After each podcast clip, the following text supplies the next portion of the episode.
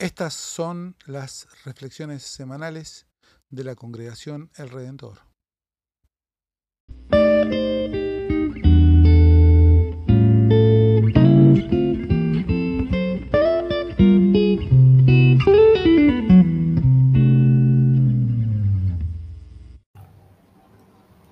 Lectura del Evangelio según San Lucas, capítulo 13. En ese momento se presentaron unas personas que comentaron a Jesús el caso de aquellos galileos cuya sangre Pilato mezcló con la de las víctimas de sus sacrificios. Él les respondió, ¿creen ustedes que esos galileos sufrieron todo eso porque eran más pecadores que los demás? Les aseguro que no. Y si ustedes no se convierten, todos acabarán de la misma manera. ¿O creen que las 18 personas que murieron cuando se desplomó la torre de Siloé eran más culpables que los demás habitantes de Jerusalén. Les aseguro que no. Y si ustedes no se convierten, todos acabarán de la misma manera. Les dijo también esta parábola. Un hombre tenía una higuera plantada en su viña. Fue a buscar frutos y no los encontró. Dijo entonces al viñador, hace tres años que vengo a buscar frutos en esta higuera y no los encuentro. Cortala ¿Para qué malgastar la tierra? Pero él respondió, Señor, déjala todavía este año. Yo removeré la tierra alrededor de ella y la abonaré. Puede ser que así dé frutos en adelante. Si no, la cortarás.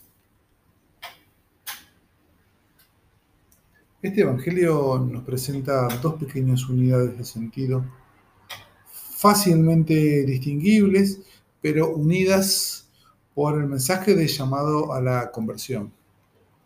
La primera unidad es la respuesta de Jesús al comentario sobre esos galileos matados por Herodes. Y la segunda es la que se conoce como la parábola de la higuera estéril.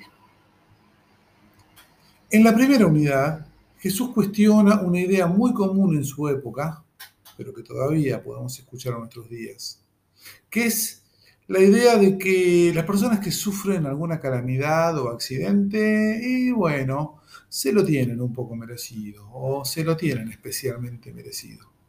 Sin embargo, ante esta idea, un Jesús muy duro nos devuelve la pregunta. ¿Es que solo ellos se tienen merecido el castigo?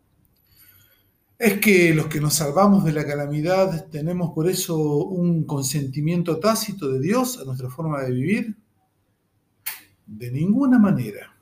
Cito, ¿creen ustedes que esos galileos sufrieron todo esto porque eran más pecadores que los demás? Les aseguro que no. Y si ustedes no se convierten, todos acabarán de la misma manera, dice Jesús en ese párrafo. Entonces, ¿creemos nosotros que los que pasan por la vida sin pena ni gloria, los que no hacen ni bien ni mal, y se dedican únicamente a sí mismos, sin dolor, sin penas, sin emoción, sin frutos, escapan al juicio? La parábola de la higuera estéril, nuestra segunda unidad de sentido, nos da pistas importantes para responder esta pregunta. Arranca como todo cuento. Había una vez una higuera plantada en una viña. Dato interesante. La higuera, lo quiera o no, es diferente, por lo que se espera de ella no solamente frutos, sino frutos diferentes a los del resto del campo. El dueño del campo, cansado de ir en vano a buscar frutos, da la orden de cortar el árbol inútil. ¿Es el fin de la higuera? ¿Es el patético fin de una vida dedicada a la autopreservación, al mero subsistir? Pobre higuera, ¿no? En realidad nunca hizo nada de mal a nadie.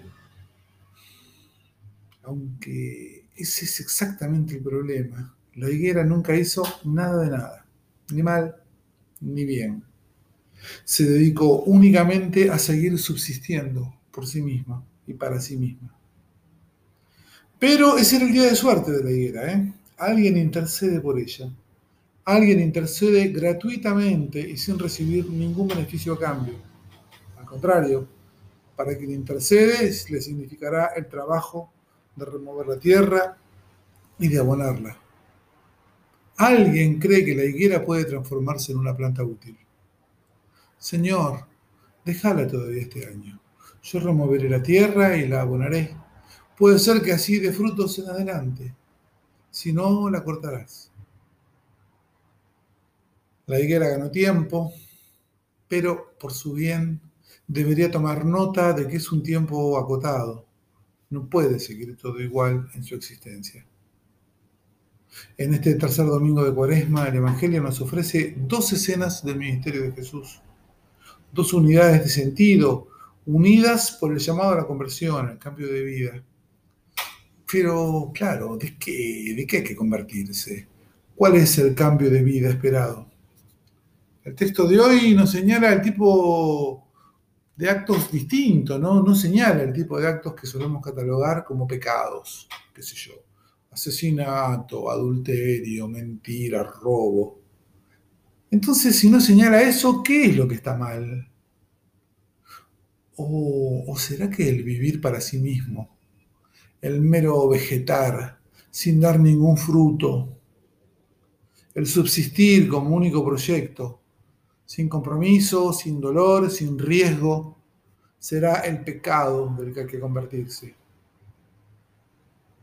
Los sistemas religiosos, con sus regulaciones y sus prohibiciones, con el correr del tiempo y la costumbre hacen que la vida sea más previsible y suelen entonces servir de caparazón o de escudo, donde esconderse de un mundo contradictorio, cambiante y peligroso.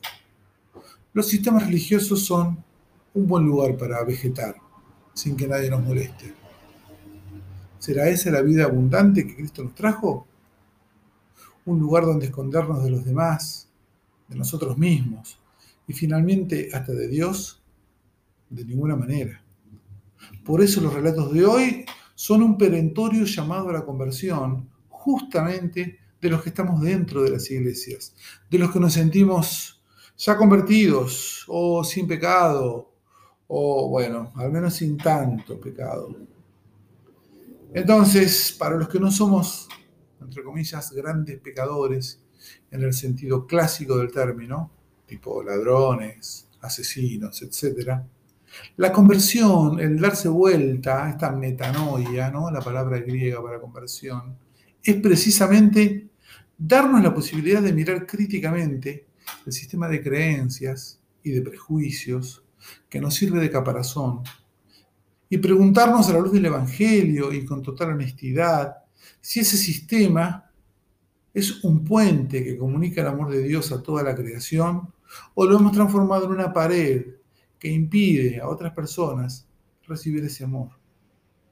No es casual si seguimos mirando que el relato que sigue a la parábola de la higuera estéril es una curación en un día sábado, con el consiguiente escándalo del jefe de la sinagoga, ante semejante transgresión al tercer mandamiento de respetar el día de reposo.